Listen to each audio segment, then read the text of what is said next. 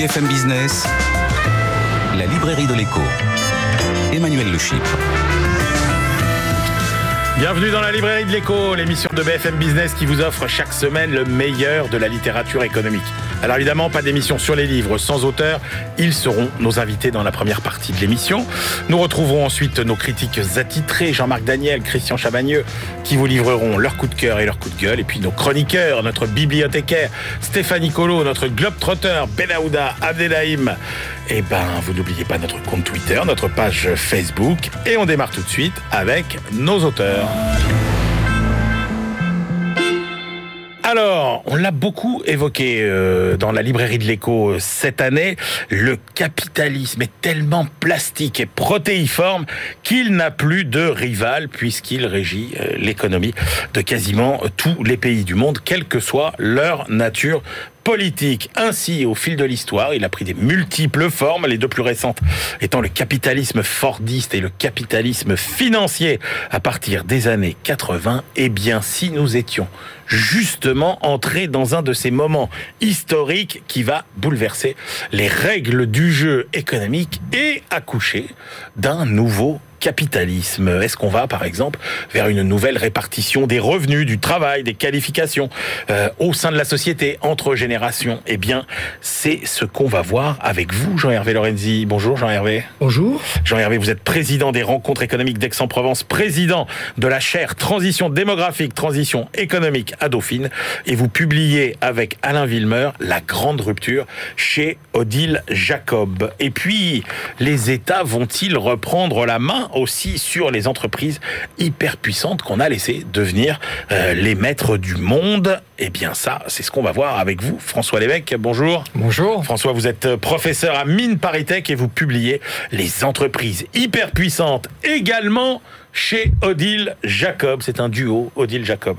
Euh, Aujourd'hui, Jean-Hervé Lorenzi, euh, quand j'ai lu la quatrième de couverture de votre livre, vous écrivez... Euh, on veut réconcilier Keynes et Schumpeter.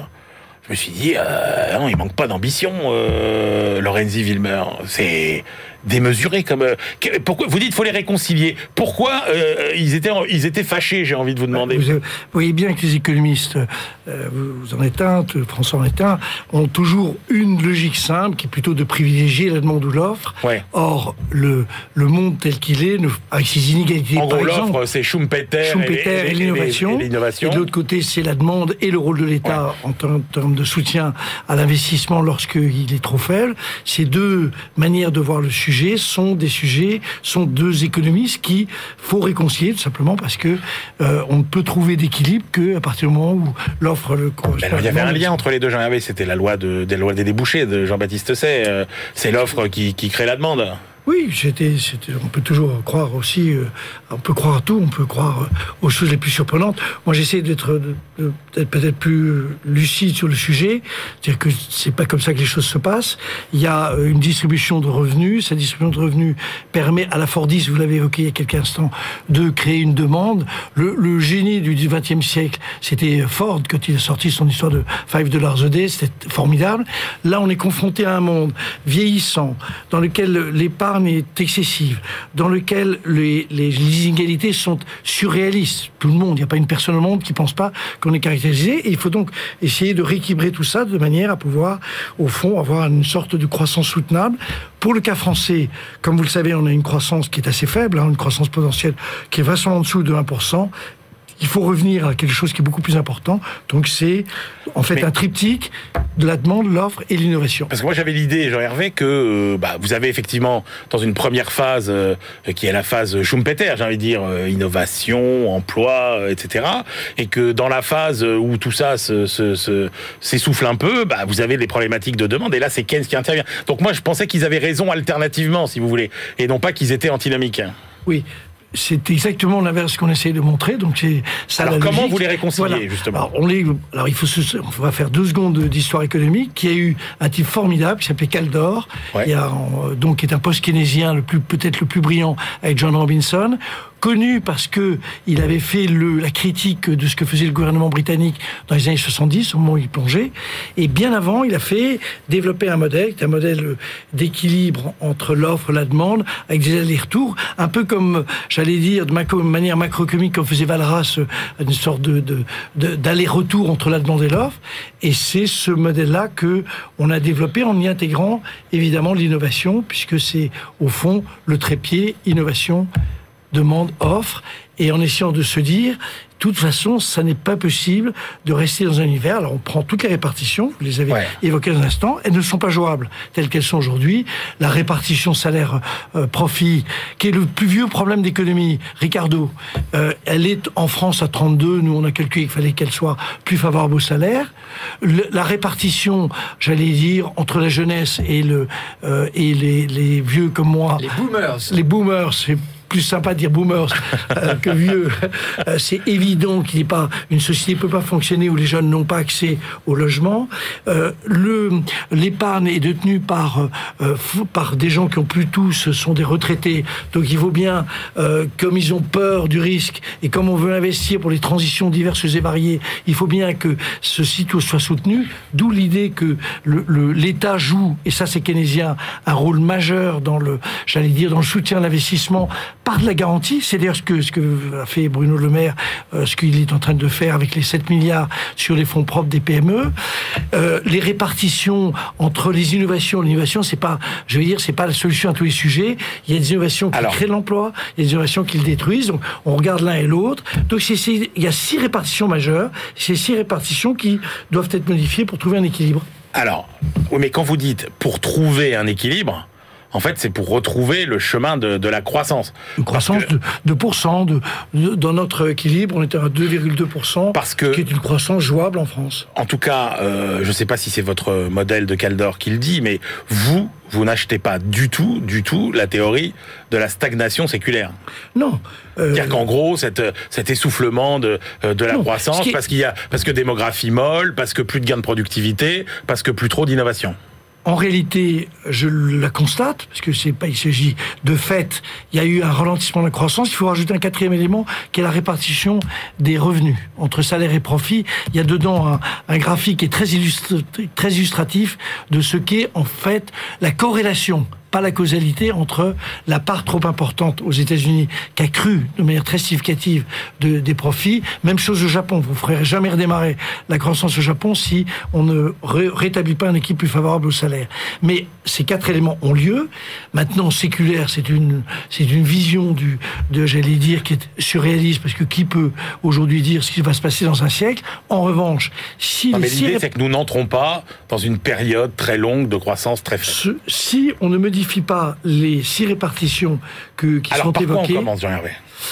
Je pense que la, la, première des répartitions, c'est celle qui est le rôle, ce qu'on constate, euh, dans un besoin d'investissement majeur, il faut que l'État garantisse de manière très forte le, la prise de risque de l'épargne je rappelle toujours que le, grand projet industriel français, le grand, sur les 58 euh, réacteurs nucléaires, ils ont été financés par de l'épargne privée, mais simplement garantis par l'État. Donc, s'il ne s'agit pas du tout que l'État décide des investissements, sauf sur la partie infrastructure, mais euh, simplement qu'ils garantissent cette épargne qui est la mienne, euh, celle des, gens qui ne sont plus tout jeunes et qui, évidemment, ne se lanceront dans des aventures d'investissement risquées que si on leur garantit les affaires. Première répartition. mais s'il n'y a, plus de risque... Euh ça veut dire, euh, je sais pas, la première loi qu'on apprend, c'est que euh, si vous prenez pas de risque, vous pouvez pas espérer gagner grand chose. la vie, c'est pas 0 et 1, c'est pas binaire. Non, mais ce que je veux dire, c'est que le rapport entre le risque et le rendement, il est, c'est une espèce de loi d'airain, vous voyez Oui,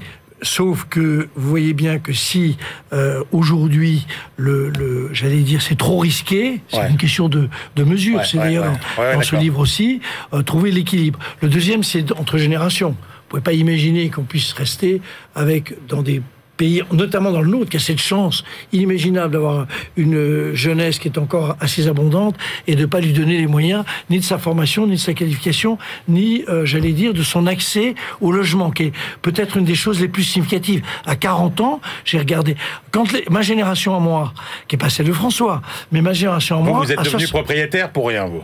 Pour rien. Pour et puis rien. j'ai 70% des. C'est l'inflation qui a remboursé Voilà. votre, euh, votre le- on oublie toujours quand on parle d'inflation avec des mots terrorisés, quand Carter cède la place Ouais. à Reagan, l'inflation aux États-Unis c'est 14%. Ouais, c'est pas, c'est pas 2,23%. Bah, chez nous aussi, hein. Oui, oui, c'était très important. Et donc, euh, on, on donne cette deuxième répartition. La troisième Et répartition. comment on fait, là, Jean-Hervé, sur l'immobilier? Parce que c'est quand même... euh, c'est quand même le sujet le plus, crucial. Euh, Moi, ça fait des années et des, des- et des gouvernements qu'on voit passer et des présidents de la République ou des candidats qui promettent qu'on va enfin construire, etc.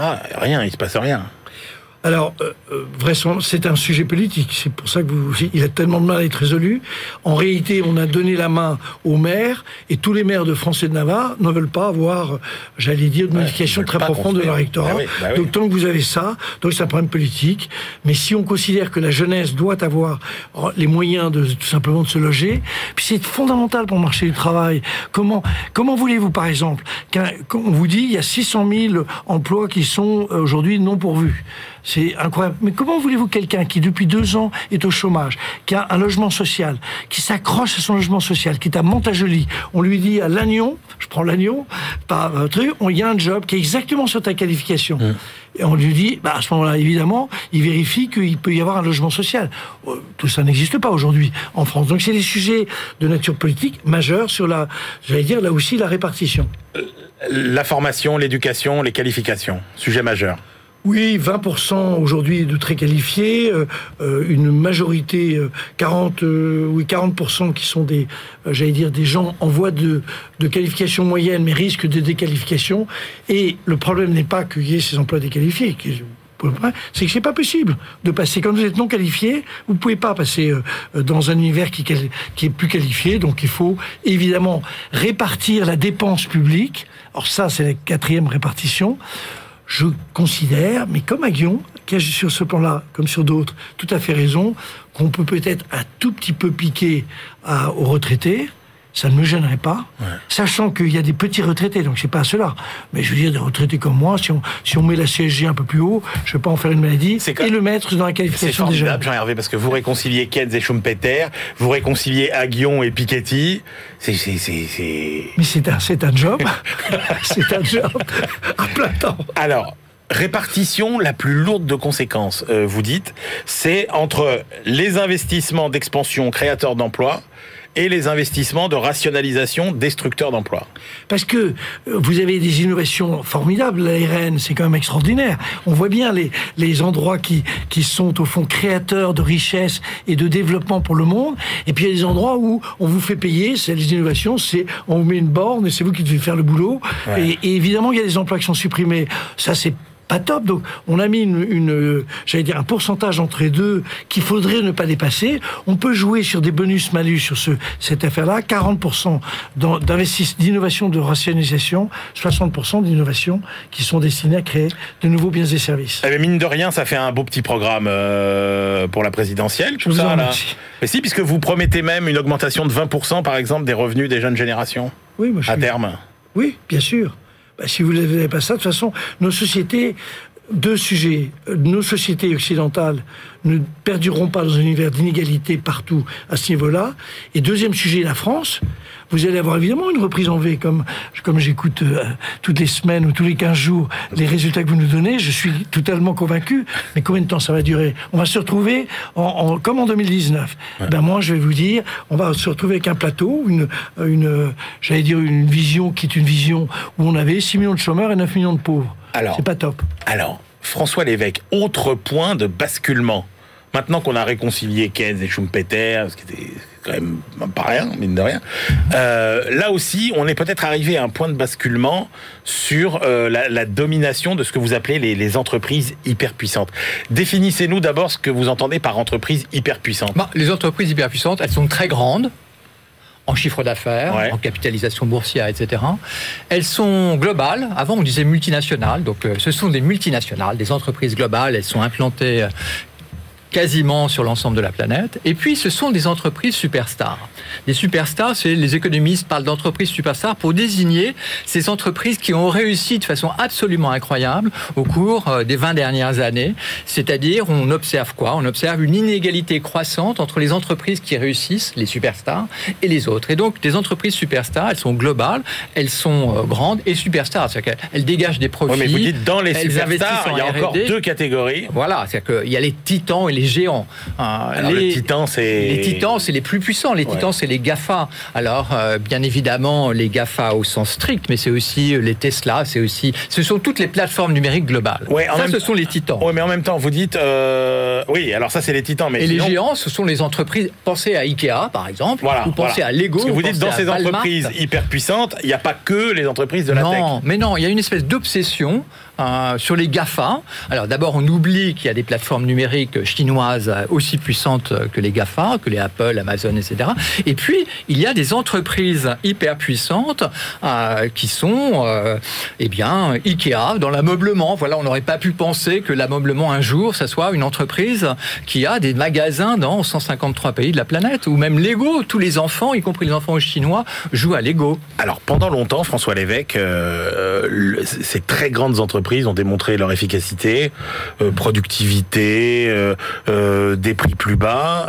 sauf que vous dites, bah aujourd'hui, on voit les limites de ce gigantisme et que le très grand est peut-être devenu trop grand. Voilà, c'est un point de basculement. C'est que le très grand dont on voyait que les avantages, mmh. hein, les avantages d'un moteur de recherche comme Google, les avantages de sites de rencontres comme Tinder, hein, voilà, on voyait que des avantages. Et maintenant, le, au très grand. Et maintenant, ces entreprises sont devenues trop grandes. Alors trop grandes d'un point de vue économique. ça veut dire quoi Elles ont des positions de monopole euh, très fortes, donc euh, trop grandes parce que euh, trop monopolistique, trop grande d'un point de vue politique, c'est-à-dire que leur influence sur les décisions politiques, sur les décisions de régulation, leur influence en termes de lobbying. Donc une entreprise qui est très grande, eh bien, elle a plus de moyens de convaincre l'État d'avoir des, décisions en leur faveur, et plus elle a de pouvoir politique, plus elle a sa position de monopole qui augmente. Et puis enfin, Troisième dimension, des entreprises qui deviennent trop grandes parce qu'elles ont une influence sur nos vies quotidiennes. Et là, c'est pas que Google. Repensez à Ikea. Vous avez des meubles Ikea chez vous. Allez chez des amis, vous trouverez des meubles Ikea. Et donc, euh, il y a une influence dans la vie quotidienne euh, des citoyens. Et cette influence, eh bien, elle commence à faire peur euh, aux politiques et aux États. Ils n'ont même pas souvent la même autant d'influence sur les citoyens que ces entreprises. Ces entreprises sont aussi génératrices d'inégalités. Oui. Alors.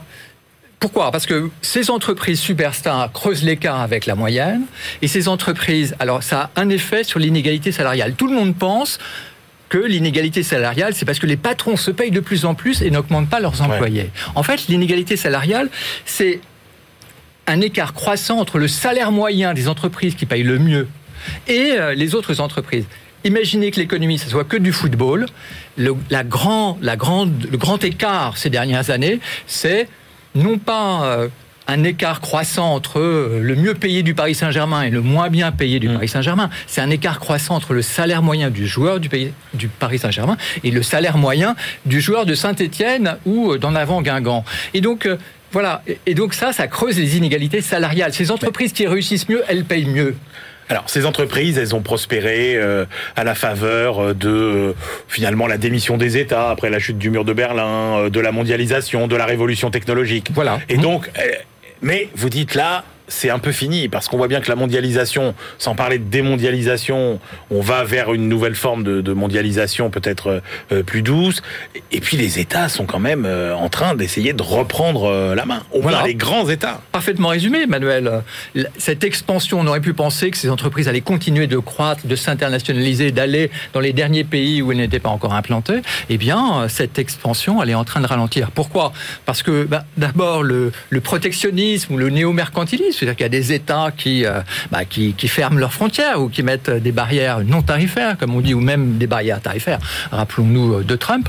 Et, euh, et, donc, et, donc, cette libéralisation, on pouvait commercialiser, commercer entre tous les États, ça devient de plus en plus difficile, et vous pouvez difficilement pour ces entreprises-là avoir un pied aux États-Unis et un pied en Chine. Euh, il va être de plus en plus compliqué euh, pour ces entreprises parce qu'il y a des conflits commerciaux, parce qu'il y a des conflits géopolitiques entre les États-Unis et la Chine. Donc, euh, donc la déglobalisation ou la démondialisation, eh bien, elle freine l'expansion.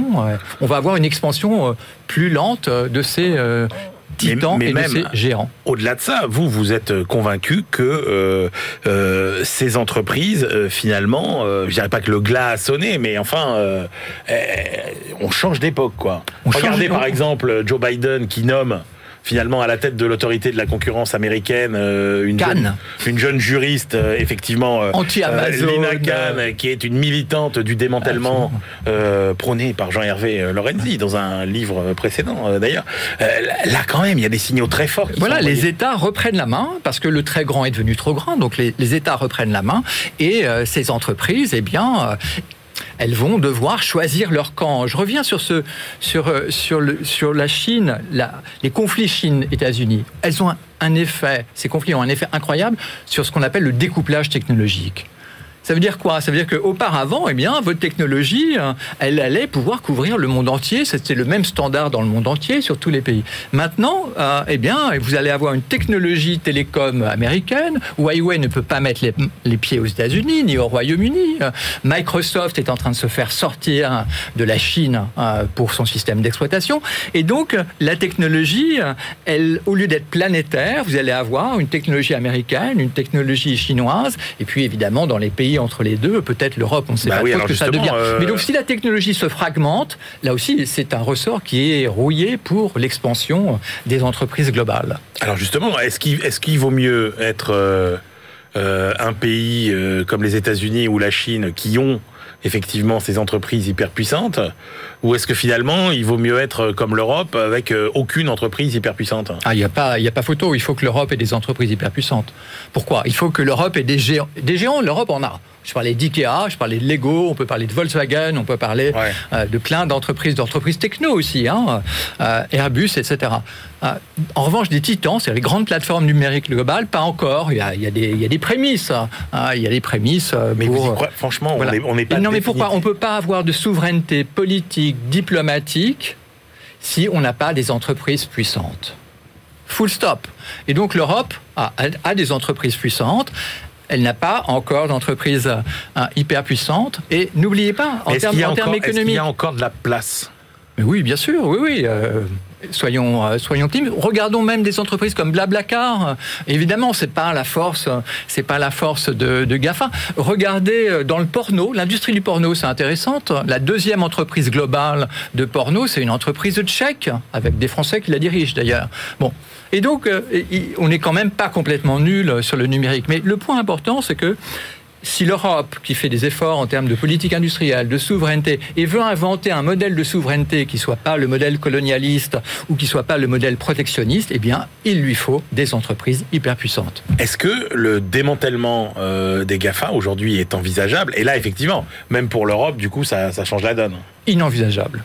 Ah, vous dites c'est inenvisageable. Oubliez le démantèlement des GAFA. Aux États-Unis, oubliez. D'accord? Parce que pourquoi? Parce que tout simplement, le, la, la jurisprudence ne permet pas aux juges hein, de euh, démanteler les GAFA. Ok? La jurisprudence, le, droit est très, hein, le droit de la concurrence oui, chez les juges américains. Sauf que l'INACAN euh, la nouvelle patronne de la concurrence. D'accord, ok. Elle s'est fait connaître. Elle va faire des choses. Elle s'est fait connaître il y a une dizaine d'années. Oui. Avec, un, papier. Absolument. Qui disait euh, Amazon. Je démontre à quel point c'est néfaste pour l'économie et je montre aussi à quel point on n'a pas les outils pour le faire. Et donc, elle, elle va armer le bras de l'État américain. Voilà. Donc ça veut dire une décision du Congrès. D'accord? Donc il faut une décision du Congrès qui change le droit de la concurrence américain, qui permet de renverser la jurisprudence, y compris de la Cour suprême en matière d'antitrust.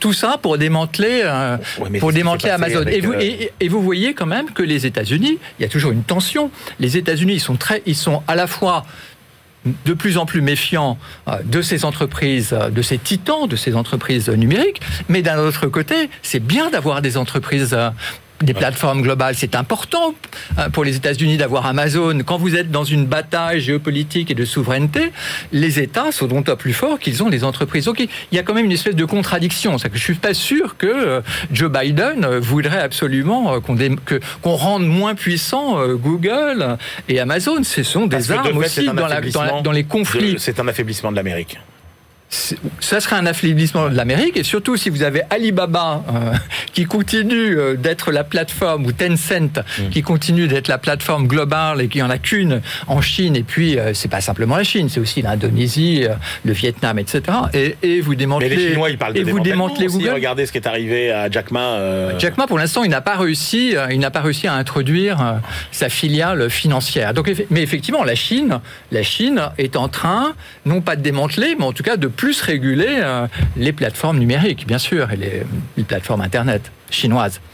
Jean-Hervé, pour terminer, vous, vous y croyez, vous, au démantèlement? Oh Oui, bien sûr. Mais dans 20 ans.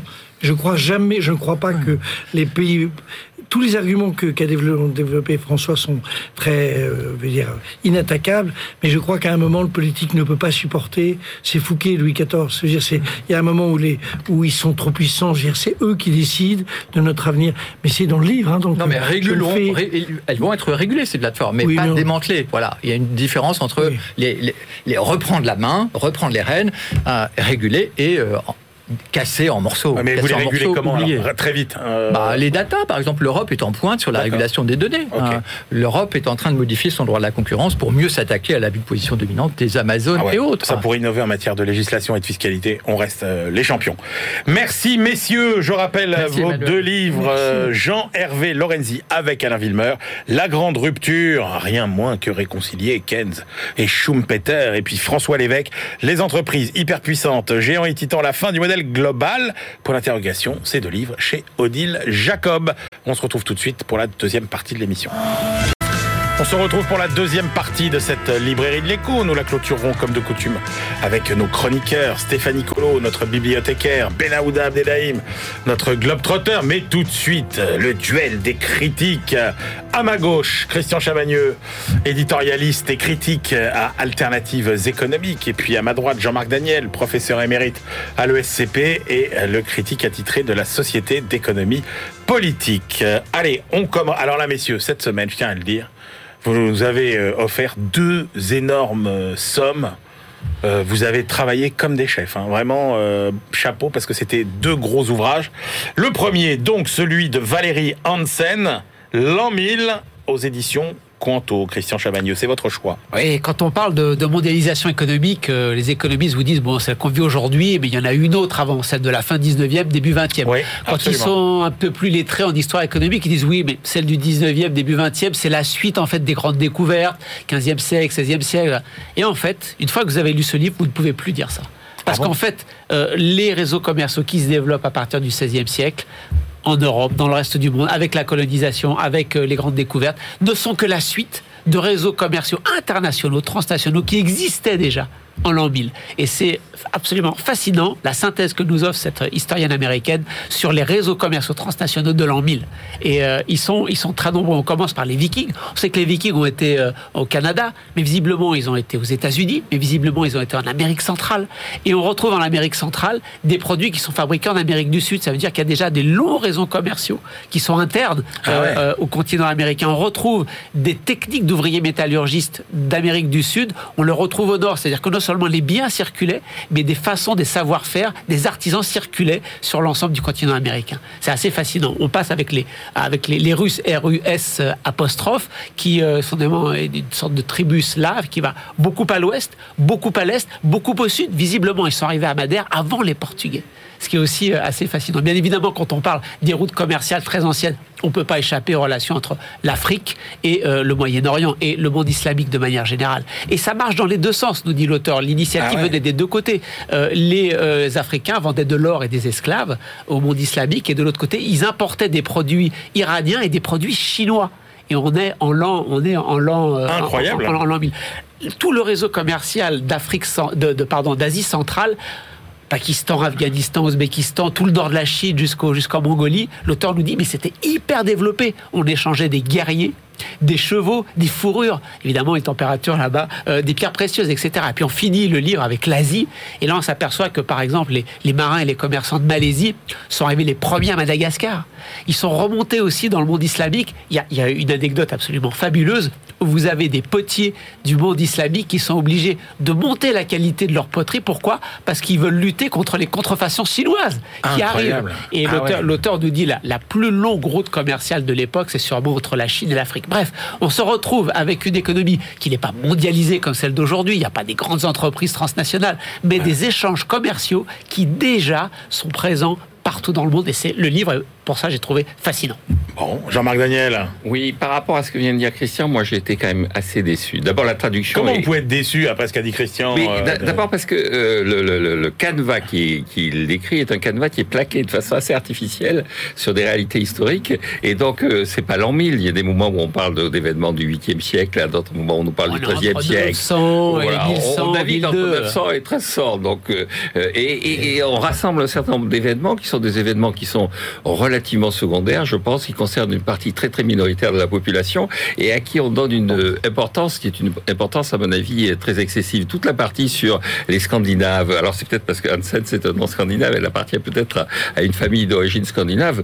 Euh, bon, et qu'il y ait quelques Vikings qui réussissent à atteindre l'Amérique, tout le monde le savait, mais qu'il y ait un courant systématique, d'un flux systématique de commerce entre l'Europe, euh, le Groenland et l'Amérique, euh, ça me paraît pas aussi évident qu'elle le raconte.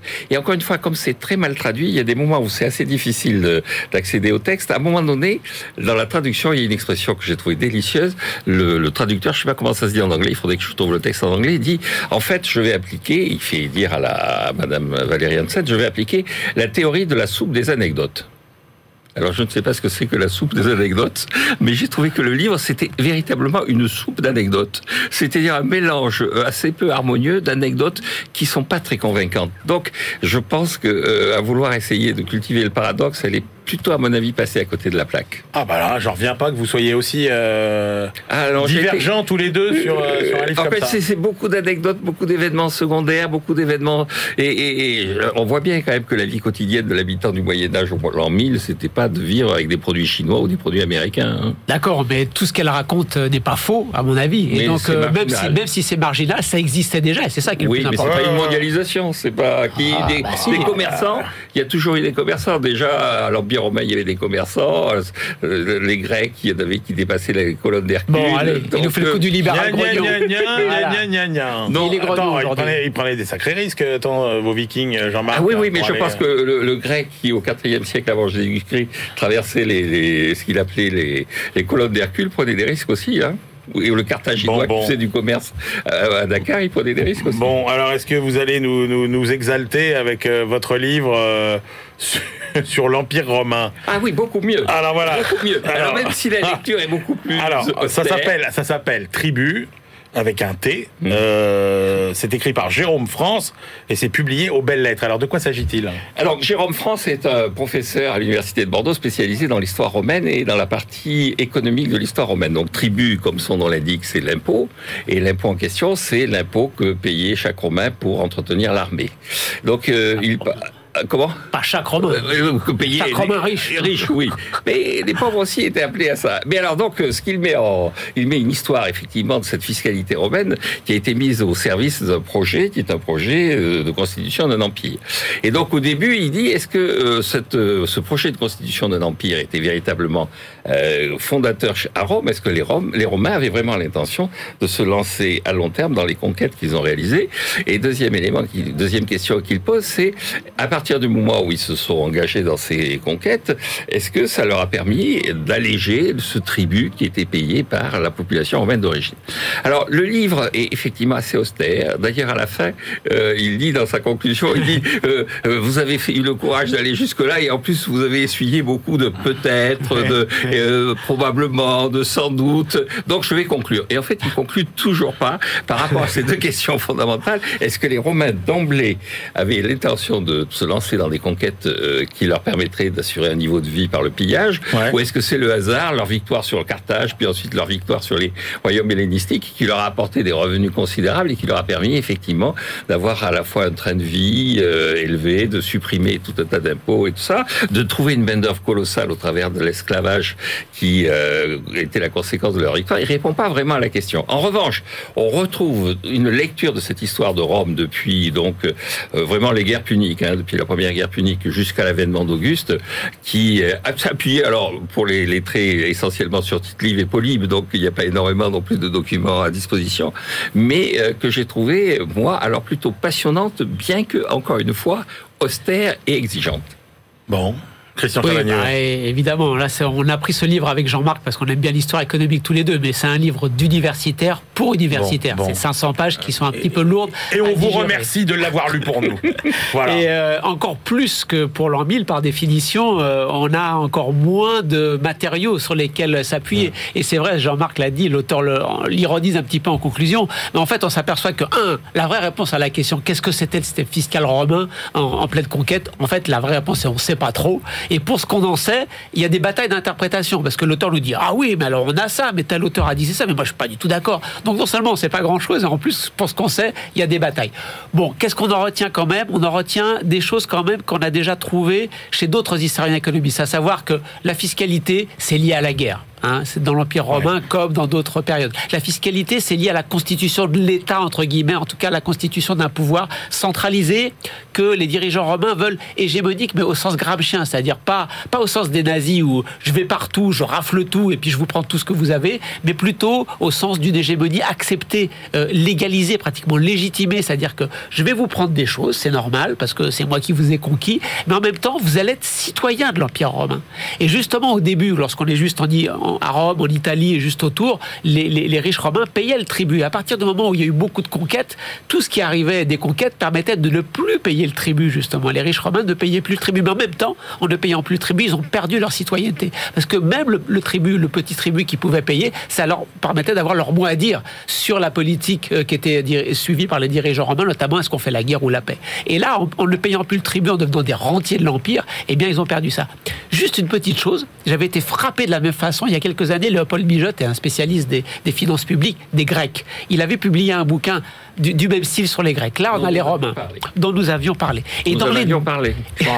et dans... me, regardez, me regardez pas avec cette air, comme si vous parliez à un poisson rouge, Jean-Marc Daniel. Euh, je me souviens que vous en aviez parlé. Ce qui est étonnant, c'est ça qui veut dire, je rappeler. Mais dans les deux cas, dans les deux cas, que vous lisiez pour nous, euh, on devient complètement euh, dépendant. Que vous, vous avez deux chercheurs qui, qui vraiment maîtrisent totalement leur sujet. On parle d'impôts et il n'y a rien sur la fraude et l'évasion fiscale. J'avais écrit à Léopold Bijotte en disant mais c'est une obsession chez Christian bah, oui parce que parce que quand il y a des dès qu'il y a de l'impôt, il y a de la fraude. Il des gens qui essayent de tourner eh autour et on le sait. Le commerce au long cours grec, on sait que c'était un des moyens de faire de la fraude fiscale. Donc on sait qu'il y en avait. Et pourtant, moi, Léopold Bijotte m'a dit c'est vrai, j'ai rien trouvé. Peut-être qu'il faut que j'écrive un petit mail à Jérôme France. Peut-être qu'il simplement il n'en a pas parlé ou alors ça veut dire que comme quand même cette histoire sur lesquelles nos chercheurs aujourd'hui s'appuient ont été écrits par les riches, ils vont pas vous dire qu'ils faisaient de la fraude fiscale ou de l'évitement. Et donc là on a un problème de source. Et on revient à ce que je disais au début, on a quand même sur ces, sur ces grands, euh, sur ces grandes analyses un problème de source. Pas vous qui faisiez la fine bouche, Jean-Marc, sur euh, l'an 1000, la mondialisation. Le jour où Christian, il va vous dégoter des paradis fiscaux euh, en 500 ou 600, vous allez voir. Je crains que son courrier à titre livre pour lui demander pourquoi il parle pas de fraude fiscale reste sans réponse. Non. Par contre, on sait que par les analyses de la finance et de la banque, on sait qu'il y avait de la fraude fiscale qui était faite par le commerce ah, long du côté des Grecs au 4e siècle ou 5e siècle. Ah, je pense effectivement, dès qu'il y a du racket fiscal, il y a des gens qui résistent. On, non, on, ne fera pas de plaisanterie sur, euh, sur les Grecs, l'évasion fiscale, euh, les finances publiques et, les situations actuelles. voilà. En tout cas, on n'en parle pas. Comme quoi, c'est une longue tradition. Oui, et puis là, le sujet, c'est Rome. Et donc, on ne fera pas de plaisanterie sur l'Italie, l'évasion fiscale et les situations des finances publiques. Eh bien, on va continuer avec un autre Hansen euh, dont va nous parler Stéphanie Colo. Je ne sais pas s'il y a un lien de parenté, d'ailleurs entre le Hansen de la stagnation séculaire et l'auteur de ce magnifique livre euh, sur l'an 1000. Le Hansen de la stagnation séculaire était d'origine scandinave. Sa famille était, et eh ben voilà. avait venue de, de Scandinavie. Qui sait? On retrouve Stéphanie Colo. BFM Business, la librairie de l'écho, Les livres d'hier et de demain. Bonjour Stéphanie. Bonjour Emmanuel. À cette euh, fois-ci, il faut nous emmener aux origines de la euh, stagnation séculaire. Effectivement, on va faire un tour dans les années 30 euh, pour parler de la stagnation séculaire, c'est-à-dire cette période prolongée de faible ou de non-croissance économique, une crise longue et, et, profonde en quelque sorte. C'est Alvin Hansen qui a introduit le concept en 1938 dans son ouvrage Full Recovery or Stagnation, Stagnation une théorie qui a reçu surgissent ces dernières années, mais on va en parler après. Alors, qui est, euh, qui, oh, je vais y arriver, qui est Alvin Hansen, Stéphanie C'est un économiste américain. Il est né en 1887, mort en 1975. Il était professeur d'économie, d'abord à Brown, puis à Harvard, et c'est lui qui euh, vulgarise les thèses de euh, Keynes aux États-Unis, d'où son surnom, le Keynes américain. Il a été membre de plusieurs commissions gouvernementales et consultant à la Réserve fédérale et aussi au ministère des Finances américaines. Qu'est-ce qu'il entend, euh, Alvin Hansen, par stagnation séculaire? Alors en fait, il décrit le phénomène par la combinaison de trois facteurs. Le ralentissement de la croissance de la population, la baisse de l'investissement, l'augmentation de l'épargne et le ralentissement du progrès technique. Tout ceci engendre une baisse de la demande globale qui provoque la stagnation. Et c'est un phénomène qui s'auto-alimente. La faiblesse de l'activité réduit l'incitation à investir et la faiblesse de l'investissement euh, maintient un niveau de, de, demande globale faible. Et dans ces conditions, eh bien, le PIB effectif et durablement inférieur au PIB euh, potentiel. Ah construit... Keynésien pur jus, effectivement. Exactement. Et en fait, il construit ce concept au moment où la politique des grands travaux de euh, Roosevelt semblait avoir sorti l'économie euh, américaine de la récession avant d'y replonger. Et Hansen parle en fait de reprise mornée et de dépression auto-alimenté qui engendre un noyau dur et apparemment irréductible de chômage. Sauf que finalement, les 30 glorieuses eh bien, sont euh, venues apporter un démenti à ces thèses de, stagnation séculaire. Oui, alors que les 30 glorieuses, il y a aussi pas mal, euh, il y a toujours cette fameuse guerre qui euh, fait que la lecture de, des événements économiques est très, très compliquée. C'est-à-dire, est-ce que. Voilà, donc, alors pendant longtemps, évidemment, dans les 30 glorieuses, on n'a plus jamais entendu parler de, de Hansen, mais Grand retour. Mais oui, voilà, il Grand a ressurgi ces dernières années. En novembre 2013, lors de la conférence annuelle de la recherche du FMI, euh, menée par l'économiste Laurence Summer, l'ancien secrétaire au Trésor de Bill Gates entre 1999 et 2001. de Bill Clinton. De euh. Bill, Clinton, pardon. Bill, Gates, peut-être un jour président des États-Unis, mais c'est Vivatech en ce moment, ça, doit, ça, doit, être pour ça. Donc de Bill Clinton entre 1999 et, 2001, euh, il parle de stagnation séculaire pour décrire la situation des États-Unis et des pays industrialisés depuis la crise financière de 2008. Et ce sont, euh, selon lui, les cycles d'endettement et euh, de boom financier qui ont en fait entretenu artificiellement la demande au cours de dernières décennies et qui ont masqué le phénomène de stagnation séculaire.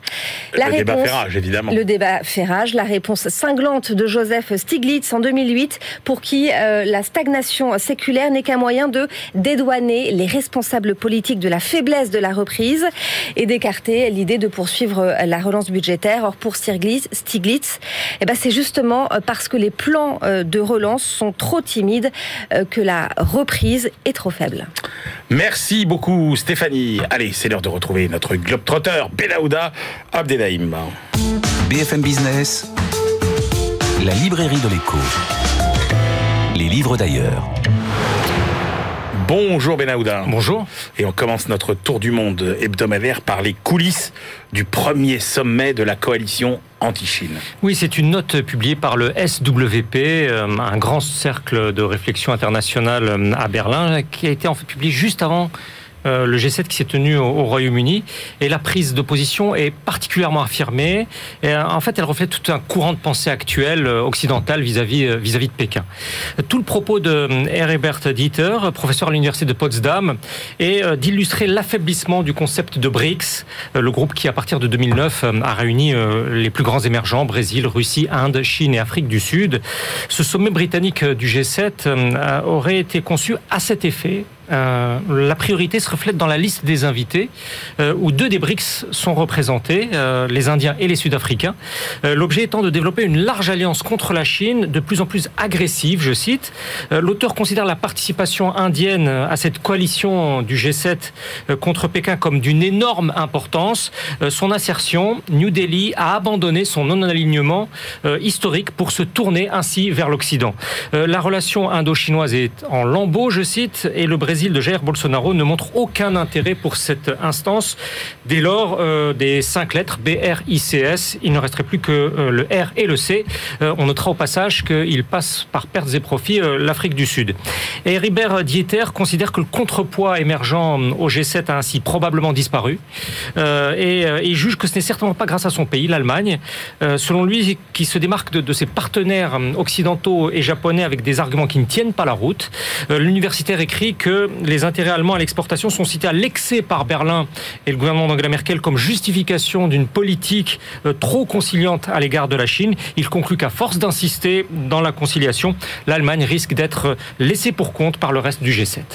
Alors, deux pays euh, qui sont, euh, pour le coup, des, des vieux partenaires, Royaume-Uni, États-Unis, eh bien, ce partenariat commercial se renouvelle. Oui, vers un partenariat commercial progressiste. Euh, la veille de ce sommet du G7, euh, le Premier ministre britannique a, a eu en tête à tête euh, le président Joe Biden, où il a été question d'un futur traité commercial de, libre-échange. Euh, et deux experts de l'IPPR, l'IPPR c'est un, institut de recherche euh, sur les politiques publiques proche des travaillistes, qui a été très influent au début des années Tony Blair. et il a formulé des, propositions. Ils ont formulé des propositions. Ils estiment que Londres et Washington sont en fait bien placés pour négocier un partenariat bilatéral qui puisse avancer des objectifs climatiques, environnementaux et sociaux. Euh, parce que les deux nations plaident pour une politique commerciale centrée sur le travailleur et sur la réduction euh, des émissions de gaz à effet de serre. Il va ainsi falloir euh, élaborer des mécanismes de, règlement des différends dans le cadre de, cet accord afin d'assurer la mise en œuvre de ces nouvelles normes communes. Et ensemble, Américains et Britanniques pourraient aller au-delà d'un simple accord de libre-échange. Ensemble, ils pourraient pousser une réforme de l'Organisation mondiale du commerce pour revitaliser euh, les négociations concernant les réductions des barrières euh, au commerce sur les biens environnementaux. L'évolution essentielle, d'après euh, les auteurs, réside aussi dans la façon dont la question de la démocratie et des droits de l'homme, somme toute assez nouvelle, est en train de prendre de l'essor dans les relations économiques internationales. La relation spéciale, formule désignée pour caractériser l'étroitesse du lien américano-britannique, prendra alors un tout nouveau sens. C'est en tout cas cette thèse qu'avancent Marley Morris et, et Shreya Nanda. Alors, euh, des champions nordiques, euh, ils commencent à être euh, un peu vieux, hein, les plus connus aujourd'hui. Et donc, comment faire, Penaouda, pour eh bien forger de nouveaux champions venus du Nord? Oui, parce qu'en effet, c'est une image d'épinal qui a été bréchée ici. des associés danois et suédois du cabinet de conseil McKinsey, qui jugent que les entreprises nordiques sont vraiment à la traîne par rapport à leurs homologues européennes et mondiales, autant euh, par leur croissance que par euh, leur échelle. Euh, ils partent du constat que le Danemark, la Finlande, et, la Norvège et la Suède représentent environ 10% du produit intérieur brut de l'Europe, mais ces économies ne classent que 5 ou 6 tout au plus groupes dans la liste des 100 plus importants. il y a eu un pic en 2005, puis ça a été le déclin, la décrue. S'agissant des 1000 plus grandes entreprises, même ajustées en fonction de la, population, les performances de progression des chiffres d'affaires sont loin d'atteindre en la matière euh, celle de l'Italie, de la France et de l'Allemagne et, même de l'Espagne d'ailleurs. Euh, dans la courbe de puissance entrepreneuriale euh, décrite, cette région nordique converge en fait vers le milieu, je cite, pour ne pas dire la médiocrité. Frédéric Dahlquist et ses collègues préconisent donc de l'audace, c'est le titre de, de, ce papier, pour viser les, les 20% supérieurs de la courbe des bénéfices économiques, avec une combinaison de, de cinq trains de mesure. Je vais faire très très court. Euh, réaliser des acquisitions, réaffecter les investissements, augmenter les dépenses en capital, euh, viser une amélioration de la productivité et euh, accentuer la différenciation. Alors vous pouvez lire les détails, dans, bien sûr, dans, cette étude, notamment pour, ce qui concerne les ratios à appliquer dans cette nouvelle audace nordique. L'objet est avant tout de, doter d'une ambition mondiale des entreprises de taille intermédiaire et sans exclusive dans les secteurs traditionnels comme, comme technologiques. L'Europe du Nord serait enfin peut-être un jour en, mesure de rétablir son rang. Eh ben, vous voyez, Benahouda, je pensais exactement le contraire. je pensais que rapporté à la population, notamment, euh, eh bien, euh, les grands champions nordiques étaient plutôt euh, surreprésentés. Et encore une information très intéressante, les Pays-Bas sont encore au-dessous de, ah en termes de, création entrepreneuriale. Eh ben, merci beaucoup, Benaouda Abdedaïm. Allez, c'est l'heure de nos ultimes choix. BFM Business, la librairie de l'écho. Les livres de la dernière minute.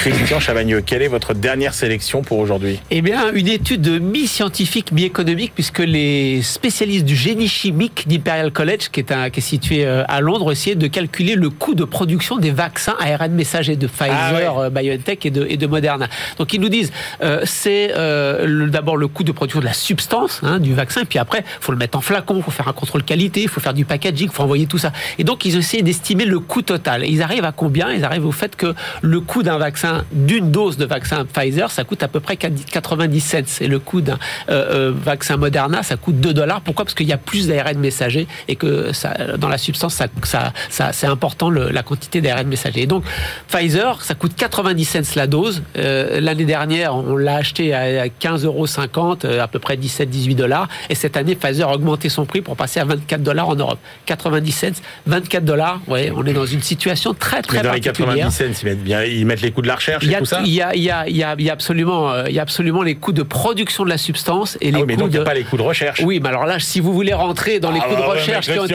attendez, attendez, si vous voulez rentrer dans le débat sur les coûts de recherche, ce sont les coûts de recherche qui ont été euh, de, le résultat de recherche publique américaine et l'ARN messager et la protéine spike.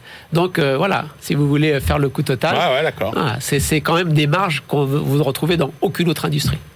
Jean-Marc Daniel, votre dernier choix. Alors moi j'ai choisi le dernier opus de François Garçon. François Garçon, c'est cet universitaire spécialiste de la Suisse. Oui, à quel point la Suisse est un pays merveilleux. Alors absolument, donc il nous livre de nouveau euh, ah. un livre sur à quel point la Suisse... Pourquoi il faut s'inspirer de la Suisse? Exactement, et donc là il le fait en faisant un parallèle entre la France et la Suisse, donc sur les principaux sujets. Il montre comment on traite euh, le sujet en France, comment on le traite en, en Suisse. Alors euh, c'est un peu manichéen au sens propre du terme, c'est-à-dire il y a le bien et le mal. Le c'est nous, le bien, c'est la Suisse, mais c'est de notre côté assez illustratif quand même sur euh, nos défauts et nos faiblesses. Très bien. Eh ben, écoutez, moi, je termine avec. Alors, le titre, euh, accrochez-vous, hein, parce que le moment RCB ou le rêve d'un gouvernement rationnel 1962-1978. La RCB, c'est évidemment la rationalisation des choix budgétaires. Alors, euh, c'est une collection qu'on aime beaucoup, hein, la librairie de l'écho. Euh, c'est euh, l'Institut de la gestion publique et du développement économique. C'est son nouvel opus. Alors, c'est évidemment un livre qui reprend beaucoup d'experts, mais qui nous explique quand même l'invention de la gestion des finances publiques modernes sur la période 62-78. C'est une collection euh, remarquable. C'est un petit peu cher, hein, 53 euros. Euh, mais franchement, si vous, si vous voulez comprendre euh, bah, finalement les arcanes de la gestion des finances publiques et pourquoi on a autant de mal avec la gestion des finances publiques en France, eh ben les, les tentatives de rationalisation des choix budgétaires, ça date pas d'aujourd'hui et on peut pas dire que ça ait beaucoup marché, mais vous comprendrez pourquoi. Voilà, c'est la fin de cette librairie de l'écho. On se retrouve la semaine prochaine et d'ici là, évidemment, bonne lecture.